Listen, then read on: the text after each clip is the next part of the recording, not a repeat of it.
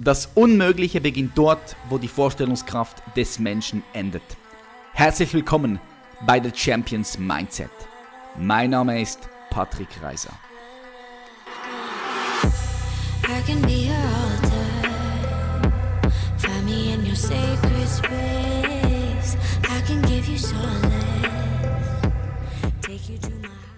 Willkommen zurück zu einer weiteren Episode von The Champions Mindset, deinem Podcast Number One, wenn es um deine persönliche Weiterentwicklung und Potenzialentfaltung geht. Heute sprechen wir über ein sehr, sehr spannendes Thema mit sehr viel Zukunft und zwar sprechen wir heute über das Thema Solarenergie. Ein Thema, auf welches ich sehr gespannt äh, blicke, wie sich das in den nächsten paar Jahren entwickeln wird. Eines ist klar, in unsere Energie wie die Art und Weise, wie wir Energie nutzen, da muss sich etwas ändern. Heute sprechen wir mit dem Solarpionier, Unternehmer, Elektroingenieur und Politiker Josef Jenny. Josef Jenny ist Gründer der Jenny Energietechnik AG, die schon einige Preise in ihrem Bereich abgeräumt haben, wie beispielsweise 1994 den Schweizer Solarpreis in der Kategorie Gewerbebetrieb und Unternehmungen und aber auch 1995 äh, den Europäischen Solarpreis gewann. 2004 gewann Jenny für das Sonnenhaus in Oberburg in der Kategorie Energieanlage seinen dritten Schweizer Solarpreis. Außerdem stellte 2007 die Jenny Energietechnik AG das erste vollständig solarbeheizte Mehrfamilienhaus Europas fertig. Josef Jenny ist, wie bereits schon gesagt, auch politisch aktiv und möchte dort einen Impact hinterlassen. Als neues Mitglied der bürgerlich-demokratischen Partei BDP kandidiert er jetzt gerade zurzeit für die Nationalratwahlen im Herbst 2019. Ich freue mich sehr, Josef Jenny hier begrüßen zu dürfen und ich sage ganz herzlich willkommen in the Show. Josef Jenny, herzlich willkommen in the Show. Wie geht's ja. dir? Ja, also mir geht es sehr gut, ja. Also wir haben sehr viel zu tun. Ich äh, bin äh, gesundheitlich fit. Das ist doch Grund zur Dankbarkeit. Super, mega toll. Vielleicht hört man es, die einen oder anderen. Äh, du bist ebenfalls Schweizer, ja. Hier sprechen ja. zwei Schweizer. Ähm, wie würdest du, Josef, einem Fünfjährigen erklären, was du machst? Was einfach von der Arbeit her äh, baut Firma Jenny, welche ich gegründet habe, einfach vor allem solare Wärmeanlagen, solare Wärmeanlagen für Heizung und Warmwasser, damit man im Idealfall möglichst ganzjährig mit Sonne heizen kann. Mm. Und das ist vor allem aus Umweltüberlegungen, einfach weil solare Wärme ist eine sehr sanfte, erneuerbare Energie, einfach mit der wir äh, konventionelle, umweltschädlichere Energieformen ersetzen können. Okay, ich denke, das würde doch der Fünfjährige verstehen. ja, das ist, ist nicht ganz so einfach, ja. Jetzt, du bist extrem vielseitig unterwegs. Also du bist als Unternehmer tätig, du bist aber auch in der Politik, in der BDP-Partei, in der bürgerlichen demokratischen Partei hier in der Schweiz. Was mich interessiert, wenn ich so deinen Lebenslauf hm, angeschaut habe, zumindest das, was ich halt gesehen habe im Netz, gab es bei dir in der Vergangenheit irgendwann mal einen bestimmten Punkt, wo du gesagt hast, hey, du möchtest erfolgreich werden? War das ein bestimmter Moment? Hast du dich bestimmt dafür entschieden, erfolgreich zu werden in dem, was du tust? Oder hat sich das ein bisschen so einfach ergeben? Äh, das ist natürlich eine Geschichte, also eine längere Geschichte. Das kommt aus der Zeit, als ich äh, an der Ingenieurschule in Burgdorf einfach Elektrotechnik studiert habe. Dort habe ich mir überlegt, für was lebe ich eigentlich? Und für mich war dann eigentlich sehr wichtig, dass ich einfach eine Arbeit machen kann, hinter der ich einen tiefen Sinn sehe. Es ist auch so, dass ich äh, in dieser Zeit äh, mich sehr mit Umweltfragen befasst habe. Ich habe das Buch des Club of Rome gelesen. Mhm. Mir gesagt, daraus will ich Konsequenzen ziehen. Also eigentlich Josef Jenny ist ein klassisches Club of Rome Kind. Mega. Ähm, du hast schon damals früh erkannt, dass du ja, für etwas leben möchtest, hast einen Sinn gesucht. Wie alt warst du da ungefähr, dass sich die Zuhörerinnen und Zuhörer das ein bisschen besser vorstellen können? Wie, wie alt warst du da? Ja, einfach etwa 20, 21-jährig. Mhm. Und äh, damals war ja die Zeit der ersten Energiekrise. Es waren die ersten autofreien Sonntage in der Schweiz. Und aufgrund dieser autofreien Sonntagen habe ich mich mit zwei Kollegen an der Ingenieurschule entschlossen, eine nationale Volksinitiative zu starten für zwölf autofreie Sonntage. Und wir haben dann eigentlich äh, fast zu dritt während der Studienzeit schlussendlich 127.000 gültige Unterschriften für die Einführung von zwölf autofreien Sonntagen in der Schweiz gesammelt. Wow. Daraus wow. ist dann cool. Daraus ist dann auch die, eine Volksabstimmung äh, einfach entstanden in der Schweiz, die wir allerdings 2 zu 1 verloren haben. Aber dort habe ich äh, gelernt zu arbeiten. Ich habe die Angst verloren vor großen Leuten hm. weil ich mit denen verhandelt habe, um irgendetwas zu erreichen. Und äh, es hat sicher äh, ganz enorm dazu beigetragen, dass ich mich nach der Ausbildung für eine selbstständige Tätigkeit entschieden habe. Ich habe mir das damals etwas einfacher vorgestellt, als es dann wirklich ist, aber einfach äh, meine Grundhaltung ist einfach, dass ich äh, mir eigentlich in jeder Situation versuche, Mühe zu geben und aus jeder Situation das Beste zu machen. Also wir machen keine Businesspläne in der Firma Jenny zum Beispiel, sondern wir machen einfach immer so gut, wie wir können. Hm, okay. Ja, für all die Deutschen und Österreicher, die hier zuhören, in der Schweiz brauchst du 100.000 Unterschriften und dann hast du eine Volksinitiative. Und die hast du damals mit 22 Jahren ins Leben gerufen. Ja. Ähm, okay, cool. Also warst du schon sehr früh politisch aktiv. Ja, einfach außerparlamentarisch. Also ja, es ist nicht einfach, äh, aber das ist einfach entstanden, weil wir äh, gesehen haben, dass einfach diese autofreien Sonntage, die die Schweiz dreimal erlebt hat, dass die eine ganz spezielle Art von Lebensqualität äh, bringen. Also wir sind damals mit den Rohrschuhen auf der Autobahn gefahren.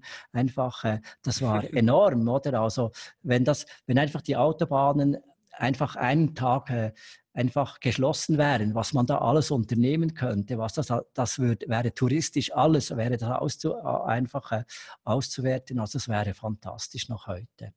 Hm. Wann war dieser Sprung da in die Selbstständigkeit als Unternehmer? Ja, also das war unmittelbar nach der Ausbildung. Und zwar einfach, weil ich habe mir zuerst während der Ausbildung einfach, als ich mir gesagt habe, ich möchte etwas Sinnvolles machen, habe ich zuerst gedacht, ich studiere Richtung Medizin weiter, weil Medizin dient ja dem Menschen, das ist sicher auch in vielen Bereichen so, aber das war mir dann doch irgendwie zu wenig. Und ich habe dann äh, ich habe mich dann gegen Kernkraftwerke begonnen zu engagieren. Ich habe an Demonstrationen teilgenommen in Kaiseraugst während der Studienzeit für einen Elektroingenieur ein Kapitalverbrechen. Mhm. Diese Zeit war nicht einfach.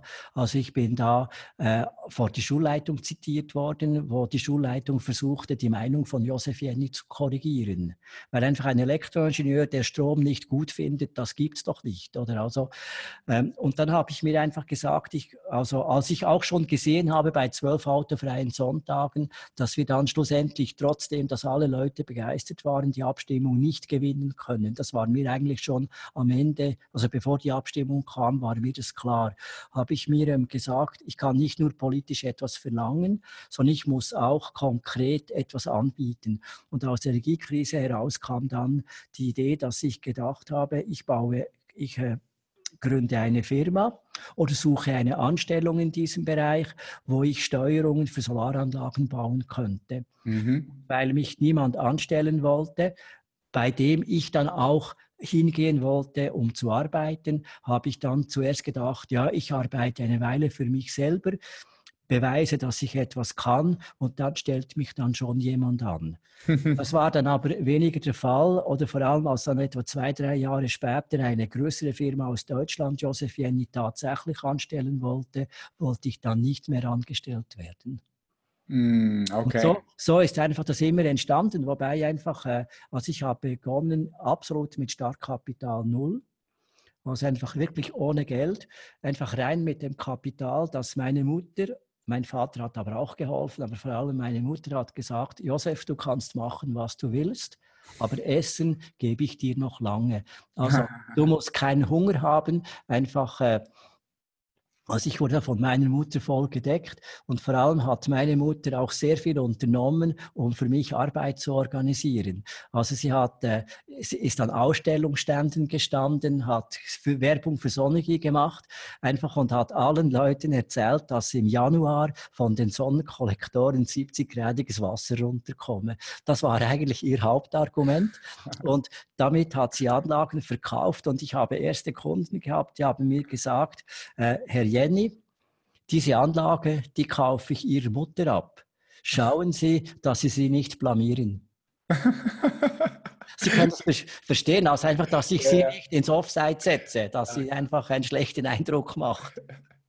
Mega, mega cool. Ich habe gelesen, dass, dass 1989 ähm, habt ihr, also du mit, mit deinem Unternehmen, mit der Jenny Energietechnik AG, habt das erste Wohnhaus in Europa ge, gebaut, welches vollumfänglich mit Sonnenenergie beheizt wurde. Ja, das ist richtig, ja. Das auch war 1989 war das. Das war 1989. Auch das ist eine Geschichte. Also die Idee vom vollständig solarbeheizten Haus oder vom vollständig ganzjährig autonom sonnenenergieversorgten Haus, also wir haben auch eine autonome Stromversorgung, die kommt eigentlich von meinem Bruder. Also mein Bruder arbeitet auch in der Firma und äh, er hat immer gesagt, wenn ich einmal bauen kann, wenn ich die Möglichkeit habe, für mich ein eigenes Haus zu bauen, dann baue ich mir nur ein vollständig sonnig versorgtes Haus. Das war eigentlich seine Aussage. Mhm. Und mein Beitrag war dann, dass ich dieses Haus konstruiert, gezeichnet habe, überlegt, wie muss es dimensioniert werden. Ich habe für die äh, Finanzierung, für die Bewilligung und alles gesorgt und wir haben das dann gemeinsam realisiert. Also mein Bruder hat dann vor allem die praktischen Arbeiten ausgeführt, weil das war für mich das Plus, dass ich einfach wusste, dass er sehr, sehr viel für dieses Ziel arbeitet. Und äh, als wir das dann äh, begonnen haben, äh, zu planen und zu bauen hat die gesamte Fachwelt, also wirklich alle, haben behauptet, das geht nicht. Es wird, ja. es wird nie möglich sein, ein Gebäude, ein Wohnhaus im Schweizer Mittelland mit sehr viel Nebel im Winter einfach ganzjährig mit Sonnenenergie zu versorgen. Und das war natürlich für mich dann faszinierend, einfach der ganzen Fachwelt einfach mit der, mit der Realisierung des Projektes den Tatbeweis zu bringen, dass es eben doch geht. Und zwar auch einfacher, als wir selber erwartet haben. Und der ganz große Vorteil, weil alle Leute gesagt haben, das funktioniert nicht, war ein absolut optimalstes Medieninteresse zu realisieren. Also das Fernsehen hat 14 Drehtage bei Firma Jenny verbracht. Hm. Wir waren äh, im Schweizer Radio in der Mittagszeit in einer Sendung, Index 5 vor 12 hat die damals geheißen. Da hatten wir alle drei Wochen ein Interview über den Stand der Arbeiten des Projektes in Oberburg. Und am Ende des ersten Winters, als wir dann Energie hat, gehabt haben in Hülle und Fülle, haben wir dann ein Schwimmbad äh, gebaut vor dem Haus, also ein Außenschwimmbad mit 25 Kubikmeter Wasser und, äh, das, und haben dann am 31. Äh, Januar im 37, 38-gradigen Wasser draußen gebadet. Und dieses Bild, das ging dann um die Welt. Also einfach mit diesem Bild konnte man auf einen Schlag der gesamten Fachwelt weltweit zeigen, ganzjährig sonnig versorgtes Haus, das geht, das kann man. Hm, mega. Was mich interessiert, das mich interessieren ein paar Sachen, aber ich würde gerne nochmal in diesen Punkt äh, reingehen, dass ihr praktisch so eigentlich das Unmögliche möglich gemacht habt. Und das sieht man ja immer wieder, dass es gewisse Menschen gibt, die trotz all dem, trotz all den Leuten, die sagen, es sei nicht möglich, dranbleiben und dann wirklich das Unmögliche möglich macht. Was für Fähigkeiten braucht es, um hier wirklich klar zu bleiben und es allen zu beweisen, dass es halt eben doch möglich ist. Was denkst du, was für eine Fähigkeit brauchst du da als, als menschliches Wesen, um dieses ja. Durchsetzungsvermögen, ja, auf die, also um das auch umzusetzen, um diese PS auf die Straße zu bringen und nicht nur darüber zu quatschen, sondern wirklich dann auch umzusetzen? Ja, also das braucht äh, verschiedene Sachen dazu. Also einmal ist sicher eine solide physikalische Grundlage. Also man muss einfach äh, im physikalischen Bereich einfach, also mit Energie muss man rechnen können. Also man muss wissen, der, einfach in der, in, in der Konsequenz der Unterschied zwischen Leistung und Energie. Mhm. Man muss auch wissen, dass Energie nur etwas nützt, wenn man sie zur Zeit anbieten kann, wo man sie braucht. Das ist einmal die physikalische Grundlage. Und dann braucht es natürlich eine gewisse Beharrlichkeit. Einfach, dass man äh, an einer äh, Idee über Jahre, über Jahrzehnte einfach dran glauben kann, sagen, da arbeite ich dran, das verfolge ich. Das ist nötig. Und dann ist auch nötig einfach die, äh, die nötige äh, materielle Grundlage. Also man muss Geld haben dafür oder einfach Mittel einsetzen können. Und äh, da haben wir natürlich äh, eine ganz fantastische Möglichkeit gehabt mit der äh, Idee, äh, die Jenny Liegenschaften AG zu gründen. Also wir haben eine Jenny Energietechnik AG, da sind die beide da, die Jenhaften AG und die gehört unseren Kunden. Also eben in der Zwischenzeit über 900, die sich hier massiv beteiligt haben. Und diese Idee war etwas vorher. Und mit dieser Idee konnten wir überhaupt das Geld aufbringen, um dieses Haus zu bauen. Mhm. Dann natürlich auch mit vielen Eigenleistungen. Okay. Ich äh, nehme da heraus Beharrlichkeit, klar, immer wieder auch dran zu bleiben. Ganz wichtig, was du gesagt hast, der Glaube an sich selbst, der Glaube an das Projekt. Und natürlich musst du da die Fähigkeiten mitbringen, wenn du in, äh, ja, in diesem Bereich tätig bist, wo du tätig bist. Da brauchst du diese Fähigkeit, die Skills, die Fähigkeiten. Du musst wissen, wie Energie funktioniert. Ja. Ähm, was unterscheidet oder was hat damals der Unterschied gemacht zu all den anderen Unternehmen, die ebenfalls mit Solar gearbeitet haben? Was, was war da so der, der Unterschied? Ja, also einfach der Hauptgrund, warum die Leute ge gedacht haben, das gehe nicht. Das war eigentlich die Speicherung der Energie. Mhm, das also, hört man immer wieder, ja. Ja, ja, das ist auch äh, ein Schlüssel, eine Schlüsseltechnologie zum Erreichen einer Energiewende, die funktioniert. Also da ist Energiespeicherung unheimlich wichtig und auch sehr, sehr anspruchsvoll. Und äh, die Leute haben mir einfach gesagt, schau, du kannst einen 100.000 Liter Tank ins Haus bauen. Also das erste Haus hat einen Wasserspeicher mit 118.000 Liter Wasser. Du kannst den aufladen mit Sonne, aber bevor der Winter vorbei ist, ist dieser Tank von selbst leer. Es ist nicht möglich, diese Wärme derart gut einzuschließen, dass die am Ende des Winters noch vorhanden ist. Das mhm. war eigentlich, das war die absolut Hauptkritikpunkt. Und zwar kam das daher, dass man hat äh, konventionelle Energiespeicher, die isoliert wurden, wurden ausgemessen. Einfach also wissenschaftlich von Prüfinstituten und die haben festgestellt, dass diese Speicher in der Regel in der Praxis etwa fünf bis sogar zehnmal schlechter gedämmt sind, als das in der Theorie der Fall gewesen wäre. Und ich habe mir dann überlegt, also wir waren an diesen Messungen zum Teil schon als Firma auch beteiligt, habe mir dann überlegt, woran liegt das? Warum verlieren diese Speicher derart viel Energie? Und ich habe dann eigentlich festgestellt, dass sie, dass sie geht vor allem über Anschlüsse weg.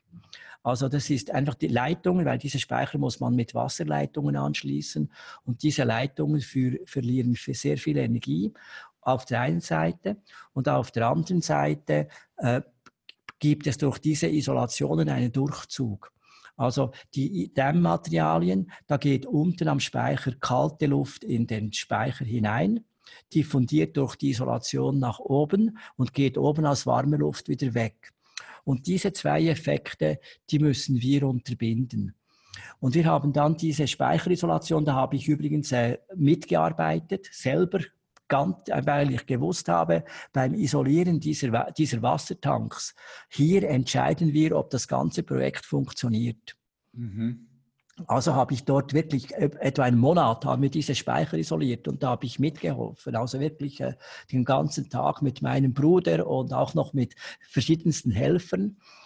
Äh, und damit das keinen Durchzug gibt, haben wir diese Isolation in Kammern ausgeführt. Also wir haben Trenn, einfach luftdichte Trennschichten eingebaut, sowohl vertikal wie horizontal an diese Speicher. Und das Zweite, wir haben geschaut, dass die Anschlüsse keine Wärme mehr verlieren. Und das war nur erreichbar, mit dem, dass man die Anschlüsse innerhalb der Isolation schräg nach unten zieht.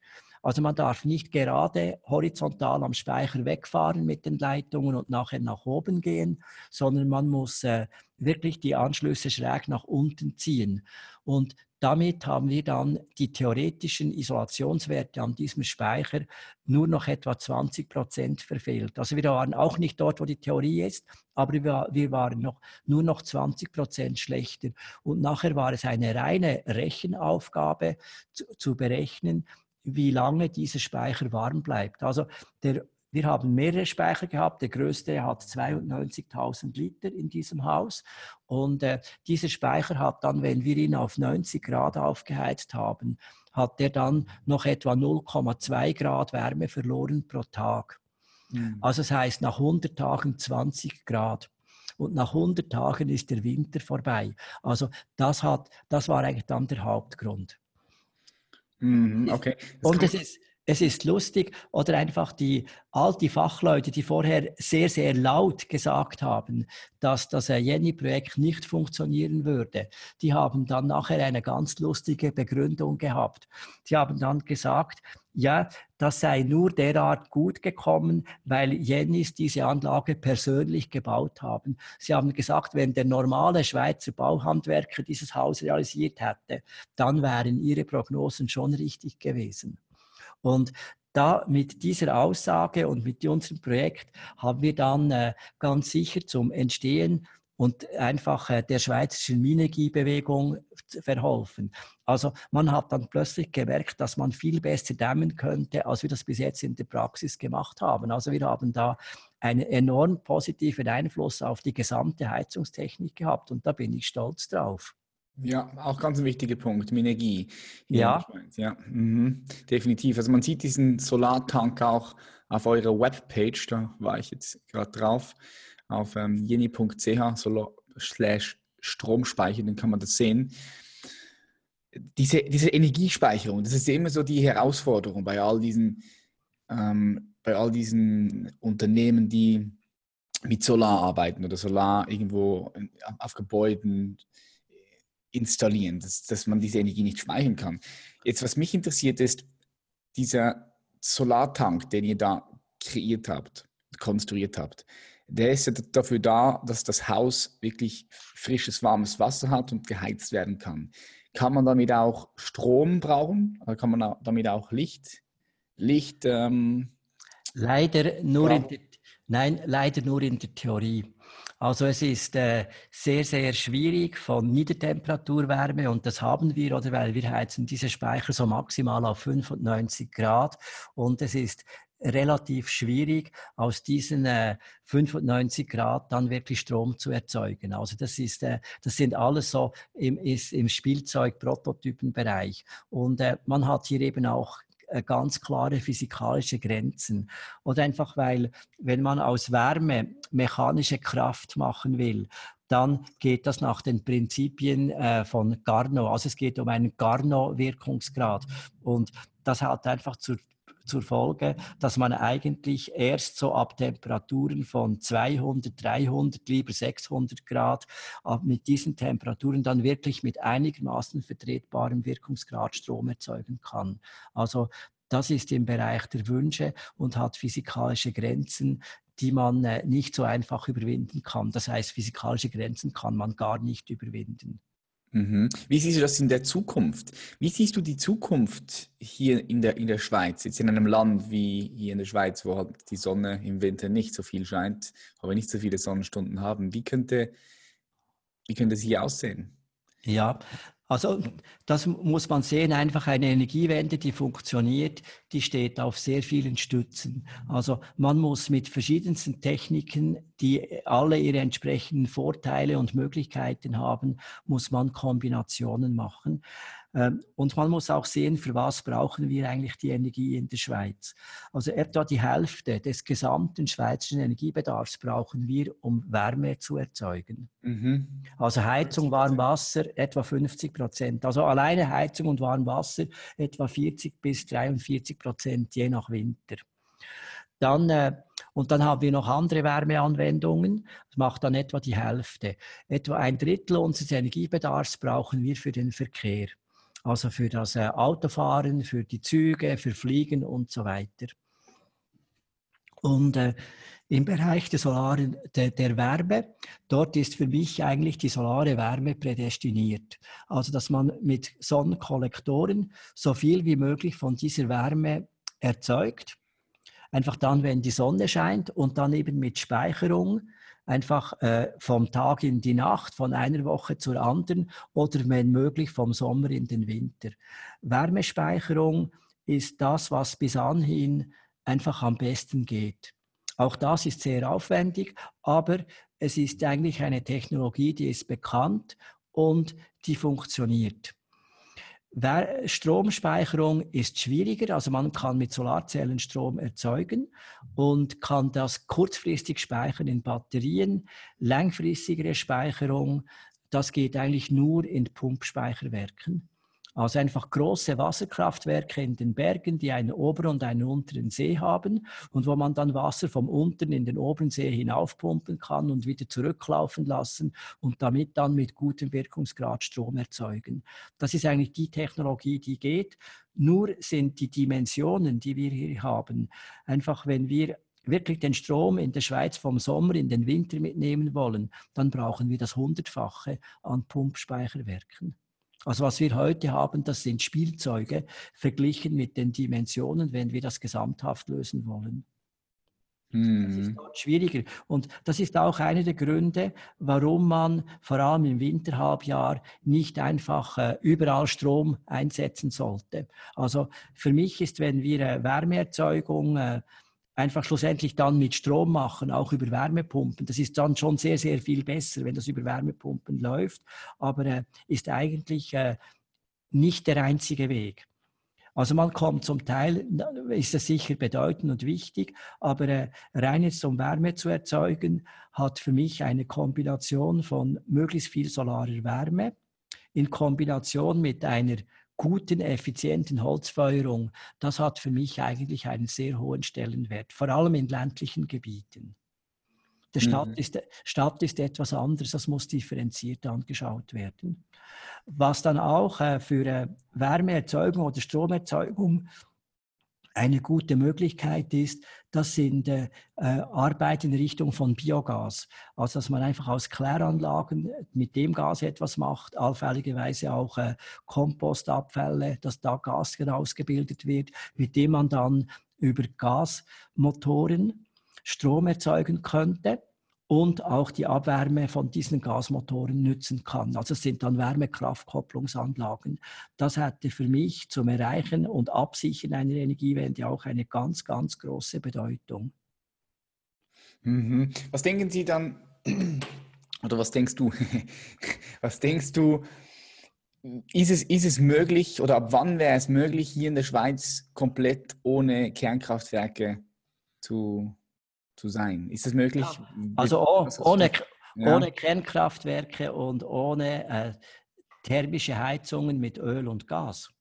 Weil wir haben beides, oder? Also einfach, äh, wir müssen wegkommen von der Kernenergie. Aber im Moment unmittelbar ist natürlich die, äh, die ganze Treibhausproblematik einfach weltweit. Also da laufen wir in einen Hammer. Also da haben wir einen größten Handlungsbedarf. Also einfach technisch und finanziell ist für mich die Energiewende nötig oder möglich. Sie ist nötig und sie ist möglich, wenn wir das wirklich wollen und auch bereit sind, einfach sehr viel von, von unserer Kraft und materiellen Mitteln zu investieren. Das geht. Das ist machbar. Also wir müssen das hinkriegen. Ja, du sagst, es ist machbar. Ja. Kannst du da Kannst du da ein Jahr, ein Jahr durchgeben? Was denkst du, was wäre theoretisch möglich, wenn wir jetzt in die Zukunft blicken würden? Ja, ohne Kernkraftwerke? Ja, also einfach das Abschalten von Kernkraftwerken in der Schweiz ist eigentlich noch relativ einfach. Und zwar einfach, weil die Schweiz in der sehr glücklichen Situation ist, dass wir äh, sehr viel Wasserkraft haben. Also sind, ist die Schweiz absolut privilegiert. Mhm. Oder wir erzeugen im Moment im Jahresschnitt etwa 60 Prozent unseres Stroms mit Wasserkraft. Und äh, Wir, und das eigentlich ganzjährig und wir haben auch Speichermöglichkeiten in diese Richtung. Äh, dort, äh, äh, dort müssen wir einfach schauen, dass der Verbrauch nicht steigt.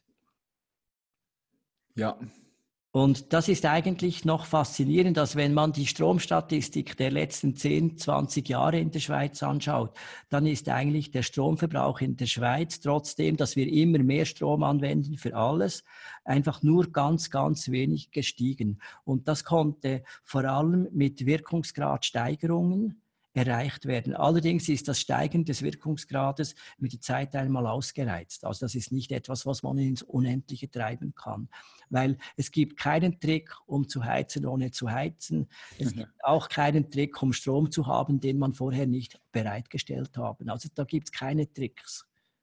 Hm, also es gibt komplett neue Technologien in den nächsten 10, 15 ja. Jahren. Ja, was ja auch passieren könnte. Ich, also ich, ich, hab, ich weiß auch Tesla, Tesla ist da auch groß, groß mit dabei, mit den Tesla Walls und ähm, die, die, ich weiß nicht, kennst du dich damit ein bisschen aus, was Tesla momentan ja, ja. machen ist? Ja, äh, also, also Tesla hat natürlich äh, sehr, sehr viel bewegt. Das muss man äh, äh, einfach Tesla lassen. Einfach, dass er äh, das Elektroauto salonfähig gemacht hat. Was einfach jetzt ist, dass diese Autos mit der Zeit wirklich zu Energiesparfahrzeugen werden sollten und nicht einfach zu äh, elektrisch angetriebenen Panzern mhm. welche schneller abfahren wie jeder andere Rennwagen, oder? Also, ich meine, zum, zum Einführen der Technologie hat er große Verdienste. Also lassen wir ihm das. Und ich meine, er, äh, er bewegt auch sehr viel im Bereich der Energieerzeugung. Was man jetzt einfach machen müsste, dass wir nur noch dann Auto fahren, wenn die Sonne scheint. Also, dass wir eigentlich also eine jahreszeitliche Angelegenheit. Also im Sommer mit Photovoltaik haben wir im Sommer sehr viel Strom. Im Winter scheint dann die Sonne eben halt leider weniger, weil da, deshalb ist es ja auch kälter, oder? Und dass man dann den äh, Bedarf einfach massiv runterfährt und einschränkt. Dass man also einfach im, im Sommer können, haben wir sehr viel Energie, da können wir fahren, oder? Und im Winter halt weniger. Oder als Übergangslösung die ist aber natürlich auch aufwendig, einfach ein Sommer- und ein Winterfahrzeug. Hm. Ja, einfach, weil sonst müssen wir im Winter auf die Mobilität verzichten. Da sehe ich halt, da sehe ich halt schon, dass sehr ja, bereit sind, auf die Mobilität zu verzichten im Winter, oder? Ja. Ja, das ist äh, schwierig. Oder einfach ein großer Teil der Energiewende ist natürlich äh, einerseits durch Spartechnologien, dass wir einfach Wirkungsgrade steigen und dabei wirklich machen, was wir können auf der einen Seite und auf der anderen Seite hat eben doch gewisse, gewissen Bedarf, den wir haben, in Frage zu stellen. Weil es ist äh, eine Illusion, wenn man einfach den Leuten weismachen will, wir kriegen die Energiewende hin und brauchen unseren Lebensstil überhaupt nicht zu ändern. Also wir müssen überlegen, wann wir Energie brauchen und ob wir sie wirklich brauchen. Ich sehe auch, man muss von beiden Seiten, man muss von, Seiten, von beiden Seiten sehr bewusst mit Energie umgehen, definitiv. Ja. Ich, auch. ich habe halt immer noch so die Hoffnung, dass irgendwann so in 10, 15 Jahren noch so eine krasse Energie, ähm, also eine krasse Technologie erfunden wird. Hast du schon mal was von Raumenergie gehört? Was hältst du davon? Ja, also einfach ich persönlich stelle mich natürlich ab auf die konventionelle Physik, oder weil das ist das, was wirklich funktioniert. Damit kann man arbeiten. Einfach äh, ich, bin, ich habe vorhin schon gesagt, es gibt keinen Trick, um zu heizen, ohne zu heizen. Also das ist äh, Energietechnik und Informationstechnik zum Beispiel. Das ist einfach ein ganz, ganz grundlegender Unterschied, weil einfach eine Kilowattstunde ein Joule, einfach, das sind fixe Einheiten, die bleiben, da können wir machen, was wir wollen, währenddem die Informationstechnologie, die kann man fast beliebig, also die kann man fast aufs Niveau der, des Atom, der Atomgröße, kann man die konzentrieren, oder? Mhm. Einfach bei der Energie geht das nicht. Das ist, das ist physikalisch unmöglich, oder? Und äh, das ist natürlich das, was wir brauchen. Und äh, einfach die, die Hoffnung auf irgendeine ganz verrückte Energie, Energie, die dann aus dem Nichts heraus Energie erzeugt, oder? Also die ist natürlich sehr, sehr gefährlich, weil die führt zum Nichthandeln und das können wir uns nicht leisten. Also wir haben einen ganz, ganz großen Handlungsbedarf. Also wobei da glaube ich an die Menschen. Oder wenn man äh, überlegt, mit welcher Energie und Intensität die Leute sich auf der Erde gegenseitig auf den Kopf hauen was da für ein Engagement dahinter ist. Wenn wir dieses Engagement in die Richtung einer funktionierenden Energiewende lenken können, dann werden wir das schaffen. Mm. Da hm. bin ich überzeugt. Wobei, was es einfach braucht, Energiewende, das ist Knochenarbeit. Also das ist nicht, äh, Energiewende kann nicht am Computer gelöst werden. Der Computer ist ein Hilfsmittel, das wir arbeiten können, aber schlussendlich müssen die Sonnenkollektoren einfach äh, aufs Dach getragen werden. Das, ist, das muss ausgeführt werden. Die Leitungen müssen montiert werden in den Häusern. Und dazu würde es Hunderttausende von Leuten brauchen, die wirklich diese Arbeit konkret ausführen. Ja, das sehe ich auch. Da gibt es da gibt's diese neue Arbeitsplätze, die geschaffen werden. Ja, also das ist ganz ein wichtiges Stichwort, weil einfach äh, Energiewende bedeutet auch das Verschwinden von, von lieben Arbeitsplätzen, an denen wir hängen. Hm. Also denken wir da einfach gerade an die Mobilität. Also da werden Arbeitsplätze frei werden. Wobei übrigens auch äh, das Elektrofahrzeug, also einfach, das gibt viel weniger zu tun, um das zu bauen als das konventionelle Benzinangetriebene. Also das gibt ganz andere Berufe. Da werden Leute frei und diese Leute hatten eigentlich handwerkliche Ausbildungen, damit sie einfach äh, ja, Anlagen für erneuerbare Energien, sei das Sonnenkollektoren, Photovoltaik, also solarer Strom, Holzfeuerungen, alles, was hier dazugehört, um das auszuführen.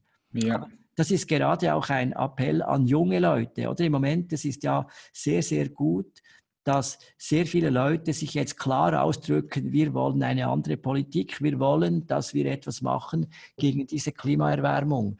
Aber die Leute müssten auch Konsequenzen ziehen. Genauso wie ich. Ich habe mir bei meiner Ausbildung gesagt, ich will konkret auf diesem Sektor arbeiten. Ich will schauen, dass Solaranlagen entstehen. Das war eigentlich die, die erste Geschichte. Und da müsste man viel mehr Leute ansprechen können, die das wirklich machen. Hm, das sehe ich auf jeden Fall auch so.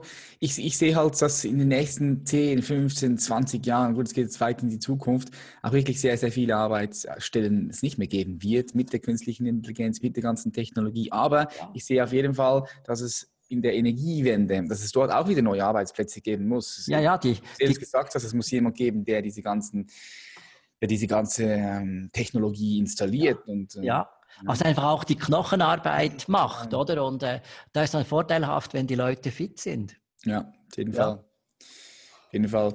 Wo siehst du deine Rolle in der Politik? Weil äh, du hast mir vorher gesagt, du, das ist ja auch, auch, auch öffentlich bekannt, dass ja. du beworben hast für den Nationalrat. Ja.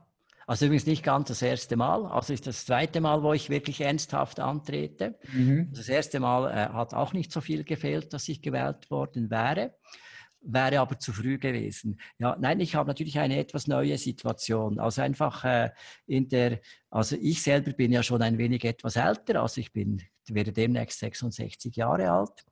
Ich habe die glückliche Situation, dass äh, junge Leute in unserer Firma einfach tragende Funktionen übernehmen und die Firma weitergeht, dass Josef Jenny nicht mehr für gar alles derart nötig ist, also dass ich mir das, diese Zeit, die das braucht für den Nationalrat, auch nehmen kann und leisten kann. Mhm. Auf der einen Seite und dass ich äh, ja, dass ich der Meinung bin, dass ich äh, Ideen habe, wie man konkret an dieser Energiewende arbeiten könnte und einfach diese diese Ideen in die Politik bringen. Weil wir, wenn wir einfach äh, mit Energie vernünftig umgehen wollen, dann brauchen wir auch politische Randbedingungen, die das ermöglichen oder vielleicht sogar auch erzwingen. Also einfach im Sinne, das mit Abstand wichtigste Anliegen, das wäre auch das schmerzloseste, das wäre eine ganz grundlegende ökologische Steuerreform. Ja. Das heißt einfach, das heißt nicht mehr Steuern sondern das heißt vielleicht sogar weniger. Eine Umlagerung heißt auch eine Umlagerung, oder? Von den Steuern. Es ist einfach ist eine Verschieben. Also einfach der Grundsatz, wer die Umwelt belastet, der bezahlt die allgemeinen Kosten. Also es muss nicht verboten werden, die Umwelt zu belasten, sondern es wird einfach teurer.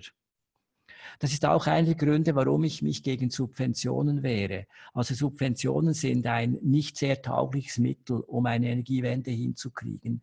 Einfach weil wenn, die, äh, wenn schlechte Energieformen, wenn Rohstoffe, die kritisch sind, verbraucht werden, wenn die, äh, mehr, wenn die kosten, dann werden wir völlig automatisch einfach deutlich weniger davon brauchen, weil das ist das Einzige, was zu einer Einsparung an schädlichen, umweltbelastenden Tätigkeiten führt. Hm. Und damit könnte man dann jetzt zum Beispiel in der Schweiz, aber auch anderweitig, man könnte die Löcher stopfen bei der Altersvorsorge.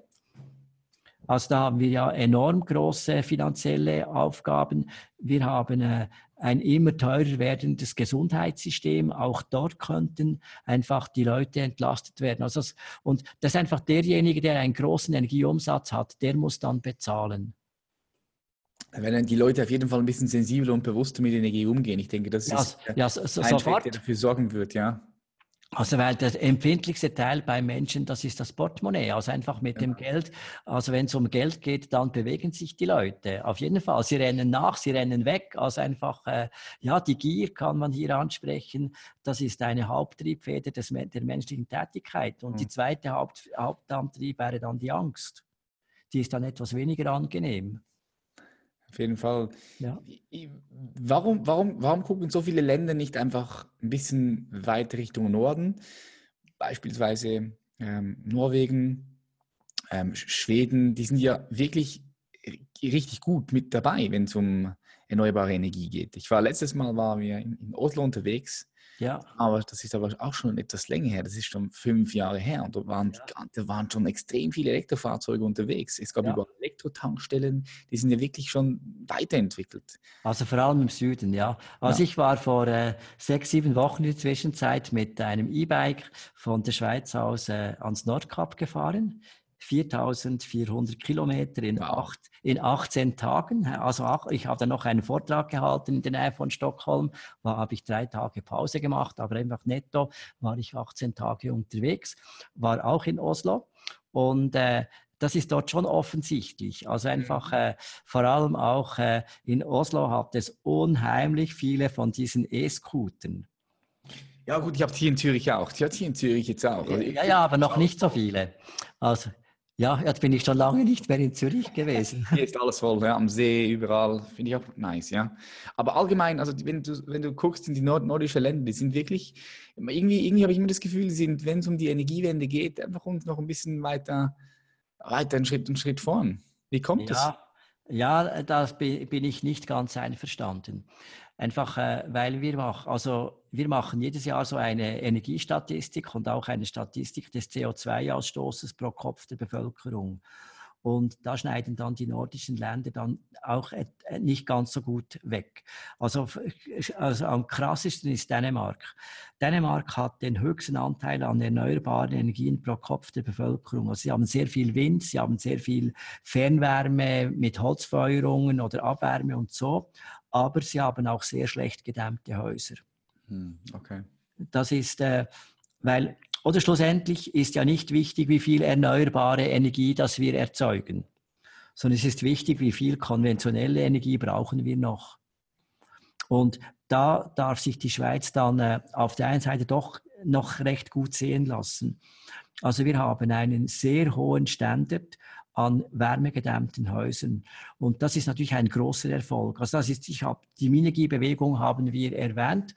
Also die Minergie-Bewegung, die hat einfach energiesparende Gebäude, energiesparende Geräte in der Schweiz absolut salonfrei gemacht. Also es ist ein ganz, ganz großes Verdienst dieser Vereinigung. Hm. Und äh, was natürlich ist, die Schweiz hat einen sehr hohen Lebensstandard und äh, wir exportieren einen sehr großen Teil unserer Energie einfach äh, unseres energetischen Fußabdruckes. Also man müsste hier immer etwas ganzheitlich das vergleichen. Okay, ja, da bin ich natürlich, ich bin da gar nicht so so drin in diesem Thema, wenn ja, du das sagst. Das ist natürlich meine. Darum, darum, darum, darum bist das du. Ist, also das ist mein Beruf, ja. ja. Okay, das ist interessant. Ja, das merkt man auch immer wieder als Schweizer, wenn du irgendwo ins Ausland gehst, vor allem nach Australien oder nach Amerika, die, die, die Häuser dort, die sind komplett anders isoliert als hier in der Schweiz. Also ja, ja, gar nicht. Anderes, also, ganz anderes Level. Also Dänemark haben sehr viele Häuser nach wie vor einfach verglaste Scheiben. Ja. Also wir sind in der Schweiz einfach neu gebaute Gebäude, die haben zwei bis in der Regel sogar drei Gläser. Einfach, äh, die lassen noch etwa 10 Prozent der Wärme nach draußen fließen, was ein, einfach, was ein einfaches Glas. Also einfach, eben für mich ist Energiewende eine ganzheitliche Angelegenheit. Also einfach, es ist nicht gemacht, indem dass wir Solarzellen aufstellen und dann meinen, damit könnte man alle Energie erzeugen und wir brauchen uns nicht zu verändern. Also das ist nicht, das ist leider nicht so. Es ist nur ein Schritt, ein wichtiger Schritt, aber es gehört alles dazu. Und diese ganzheitliche Sichtweise, einfach, äh, das ist etwas, was ich einfach als Energiefachmann in der Politik einbringen möchte. Also das sind für mich, also der Grund, warum ich einfach gesagt habe, Josef, jetzt machst du das noch einmal, jetzt gibst du dir wirklich Mühe, dass das reichen wird, ist einfach, wir haben in der Schweiz mit den nächsten Wahlen wirklich die Chance, einfach äh, die Politik in Richtung einer klimaverträglicheren Politik zu bringen. Das ist einmal das eine. Einfach, das ist einfach, es ist nicht einfach nur eine Alibi-Kandidatur. Und dann bin ich der Meinung, dass äh, Fachwissen für konkrete Lösungen einfach, äh, das ist wichtig. Und da habe ich eine ganz breite Akzeptanz. Also ich kann vielleicht sagen, auf meiner äh, Wahlinternetseite, da habe ich eine Empfehlung des Verwaltungsratspräsidenten der Bernischen Kraftwerke AG. Also der schreibt einfach, dass äh, dass er zwar nicht mit allen meinen Vorschlägen einverstanden ist, dass er mich aber als Fachmann, als Umweltaktivist, der nicht nur davon spricht, sondern etwas macht, vollumfänglich akzeptiert. Und das ist doch noch schön. Ja, super. Gut, also ich habe von, von leitenden, leitenden Leuten aus der Energiewirtschaft, die ich äh, auch schon mehrfach als Gegenreferenten gehabt habe zum Thema einfach äh, Kernkraft ja oder nein, die sagen mir einfach, dass, ich, dass sie eigentlich in ihrem Herzen das, was wir machen, als gut anschauen. Mega. Also ich wünsche dir von ganzem Herzen viel Erfolg. Ich denke auch, dass es, dass es mehr solche Leute braucht wie, wie dich in der Politik, damit die uns auch ein bisschen in diese Richtung bewegen. Das ich sehe das auch als extrem, extrem wichtig. Was mich interessiert ist, Josef, mit wem würdest du mal gerne essen gehen? Stell dir vor, du könntest mit irgendjemandem hier auf dieser Welt essen gehen, egal wer. Leute, die dich inspirieren, Leute, mit denen du dich gerne austauschen würdest. Wer kommt dir da in den Sinn? Gut, das ist eine schwierige Frage. Das habe ich mir jetzt noch gar nicht so heftig überlegt. hast du dir noch nie also, überlegt? Also jetzt hast ja. du die Möglichkeit. Jetzt hast du die Möglichkeit. Du kannst mit irgendjemandem Nachtessen gehen. So, wer wählst du? Du hast auch zwei, drei Möglichkeiten, gell? Zwei, drei Möglichkeiten. Ja, ja. Mhm. Ja, jetzt kann man einfach etwas Verrücktes sagen, oder? Da kann man sagen, einfach mit Herrn Musk, das ist aber nicht re realistisch. Elon einfach, Musk, ja doch, doch, ja. ja. wäre realistisch jetzt in diesem Fall. Also wäre das realistisch, ja. ja, ja nein, eben, das ist etwas ganz Verrücktes. Einfach, äh, oder dann natürlich äh, noch verrückter, weil der hat immerhin freies Geld, um etwas zu machen. Einfach, äh, ja, irgendeine eine reiche Person, die Mittel hätte, um die vernünftig einzusetzen. Mm. Das ist hm. eigentlich, äh, weil, ja, das, äh, ist noch, das ist noch schwer zu sagen, nicht wem ich da. Mhm. Das ist eine gute Überlegung. Also du würdest dir jemand nehmen, der extrem viele finanzielle Mittel hat und dann würdest du, würdest du ihn natürlich pitchen, oder? ja, ja. Ja, das ist, das ist völlig klar. Einfach, dass man, et, also, dass man wirklich etwas Vernünftiges einfach mit den Mitteln, die einem zur Verfügung gestellt wurden, dass man da etwas Schlaues macht und nicht nur einfach versucht, das eigene Vermögen permanent zu steigen. Mhm. Mhm. Wie siehst du die Welt in 30 Jahren? Stell dir vor, wir drehen die Zeit in die Zukunft, 2050. Ja. Welt aus. Was hat die Schweiz für, was hat die mhm. Schweiz für eine Rolle? Ja, also da muss man einfach sagen, Prognosen, die die Zukunft betreffen, sind immer ziemlich schwierig. Das ist klar, das ist ja, klar. Das muss man klar sehen. Und wir sind eben in einer sehr, sehr dynamischen Welt. Also es kann sehr, sehr viel möglich sein. Es ist möglich, dass alles aus dem Ruder läuft und wir keine gute Zukunft haben. Daran glaube ich nicht. Also ich bin zuversichtlich und deshalb gebe ich mir auch nach Kräften Mühe. Das kann man mir sicher nicht vorwerfen, dass ich das nicht mein Leben lang versucht habe, so gut ich konnte. Einfach, äh, aber ich denke, wenn wir einfach wirklich eine Zukunft haben, und wir davon ausgehen, es geht uns in 30 Jahren immer noch gut, dann erzeugen wir in 30 Jahren einen sehr, sehr großen Teil unserer Energie mit der direkten Einstrahlung der Sonne. Also das müssen wir, sonst überleben wir nicht. Einfach äh, und äh, ich hoffe, dass einfach die Leute sich in Zukunft vielleicht auch eher an Maßstäben der Nächstenliebe orientieren als an der persönlichen Profitmaximierung. Mm, guter Punkt, einfach, ja. Ja, also einfach äh, Energiewende ist für mich auch einfach ein Miteinander, ein Füreinander, dass wir auf eine gute Art und Weise als Menschen miteinander umgehen.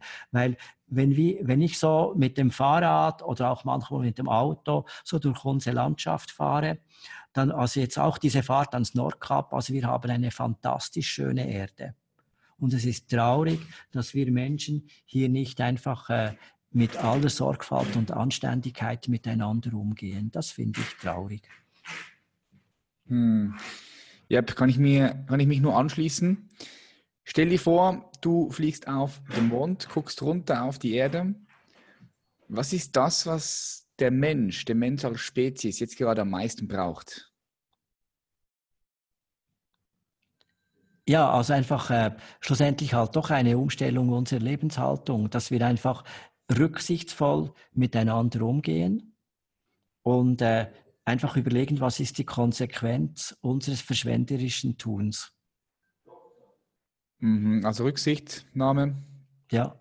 Bewusstsein in Bezug auf auf, auf was jetzt gerade hier, hier, hier abgeht und Bewusstsein auch in Bezug auf, wie man miteinander umgeht und wie man äh, mit Energie umgeht. Ja, das ist das, was ich herausgehört habe. Ja. Mhm. So, meine letzte Frage, und die stelle ich all meinen Gästen. Stell dir vor, Josef, du hast die Möglichkeit, ein Werbeplakat zu designen. Und dieses Werbeplakat, das ist überall zu sehen. Hier in der Schweiz, aber auch in New York, am Times Square, in Brasilien, in Moskau, in Russland, in Hongkong. Was kommt dort auf dieses Werbeplakat drauf. Also du kannst einen Text, einen Slogan, einen Spruch oder ein Bild drauf, drauf designen. Was kommt dort bei dir drauf? Mhm. Also ich würde sagen, jetzt innerhalb der Schweiz äh, wäre es im Moment aus aktueller Situation wahrscheinlich ein Wahlplakat. Sehr geil. mit, äh, mit äh, einfach mit Josef Jenny drauf, einfach mit dem, dass ich mich äh, einfach fundiert für eine funktionierende Energiewende einsetzen möchte. Also das Plakat haben wir die letzten Tage gerade entworfen und in die Druckerei als Auftrag erteilt. Die hängen wir auf. Äh, weltweit ist natürlich etwas anderes als einfach äh, da ist die Frage, bringt man eine positive oder eine negative Botschaft? Aber einfach weltweit würde ich wahrscheinlich eine Kurve der Temperaturanhebung der letzten Zeit verglichen mit früher einfach publizieren. Einfach zum den Leuten sagen, hey, schaut, hier passiert etwas, hier laufen wir in die Wand, also da haben wir keine gute Zukunft. Also einfach allgemein, wenn ich jetzt pessimistisch bin, dann äh, dann ist eigentlich so, dass ich der Meinung bin, wir haben nur noch wenige zehn Jahre, wo wir nur noch halbwegs komfortabel auf dieser Erde leben können. Also wir sind einfach bolzengerade, äh, einfach äh, gehen wir im Moment auf eine Wand zu, auf eine Katastrophe und hier müssen wir die Bremse anziehen und eine Kurskorrektur einleiten, so schnell wie nur irgend möglich. Mhm. Ich würde ganz kurz nochmal in diese pessimistische Lage reingehen, einfach nochmal ein bisschen Bewusstsein zu schaffen. Wenn, du, wenn wir jetzt mal pessimistisch bleiben für einen kurzen Moment, klar, wir sind alles Optimisten. also ich bin, ich bin ein absoluter Optimist. Ich also, auch. Ich also auch. ich sage, ich sage auch zu meinen Mitarbeitern, einfach wenn ich so schlechte Statistiken zeige, einfach, die dürfen uns nicht zusammenschlagen und dass wir resignieren, sondern sie sollen uns anspornen, dass wir uns dafür einsetzen.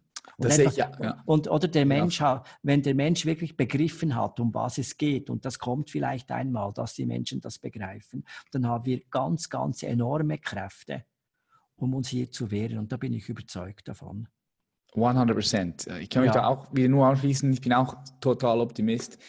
Lass uns noch mal ganz kurz in diese pessimistische Seite gehen. Zehn Jahre, wenn du sagst, es wird unangenehm hier, wie, wie würde sich das zeigen? Wie würde so etwas aussehen?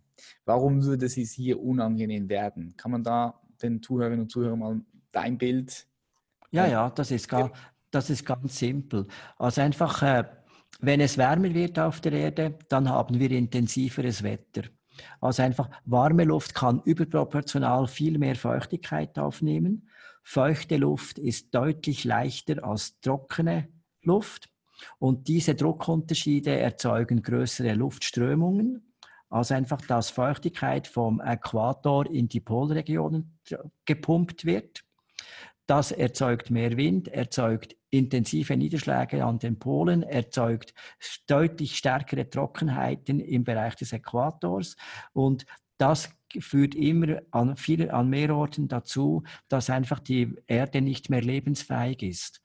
Also einfach, wenn Sie äh, Trockenheit haben, also das treibt die Menschen weg, also einfach Trockenheit, das tötet. Mhm. Da kann man nicht leben auf Dauer. Und wenn Sie ständig mit sehr, sehr starkem Wind konfrontiert sind, also einfach Windgeschwindigkeiten von 200 und mehr, mehr Stundenkilometer, da geht auch einiges kaputt. Wenn es intensiv regnet, dann haben wir Überschwemmungen, wir haben Erdrutsche. Das heißt, die Erdfläche wird kleiner. Es ist auch ein totaler Angriff auf unsere Nahrungsmittelproduktion. Also einfach diese Erwärmung bedeutet Hunger. Hunger bedeutet Wanderungsbewegungen, Fluchtbewegungen einfach äh, und die werden auch zu uns kommen. Wobei auch wir können in unseren Breitengraden Wetterverhalten haben, das nicht mehr lustig ist. Also Firma Jenny zum Beispiel steht in der Fläche des Emmentals. Also wenn wir da eine erste Überschwemmung haben oder hätten, also einfach, äh, dann äh, räumt man wahrscheinlich auf. Wenn aber diese Überschwemmung alle paar Jahre stattfindet, dann führt das zur, zur Verarmung, zur Verelendung und wohin wollen wir ziehen? Also einfach, äh, also das wird enorme Einflüsse haben auf uns. Also einfach, es ist deutlich günstiger, wenn wir uns äh, versuchen zu korrigieren und zu wehren, was diese Klimaerwärmung anbelangt, die in Grenzen zu halten, als nachher versuchen, Schäden zu reparieren. Das wird viel, viel teurer.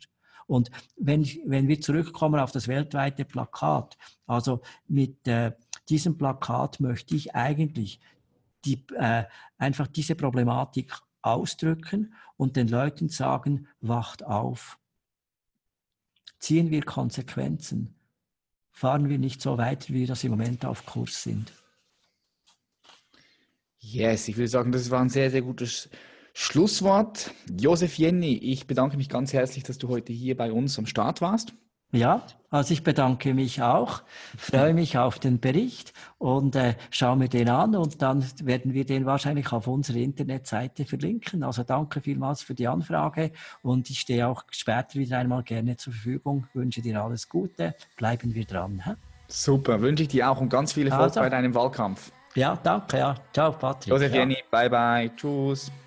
Und das war's wieder, meine Freunde. Richtig cool, dass du bis zum Schluss hier geblieben bist. Heute mal mit einem etwas komplett anderes Thema. Ich bin sehr gespannt, wie sich die Solarenergie in den nächsten 10, 15 Jahren weiterentwickeln wird. Und schau da sehr, sehr gespannt drauf.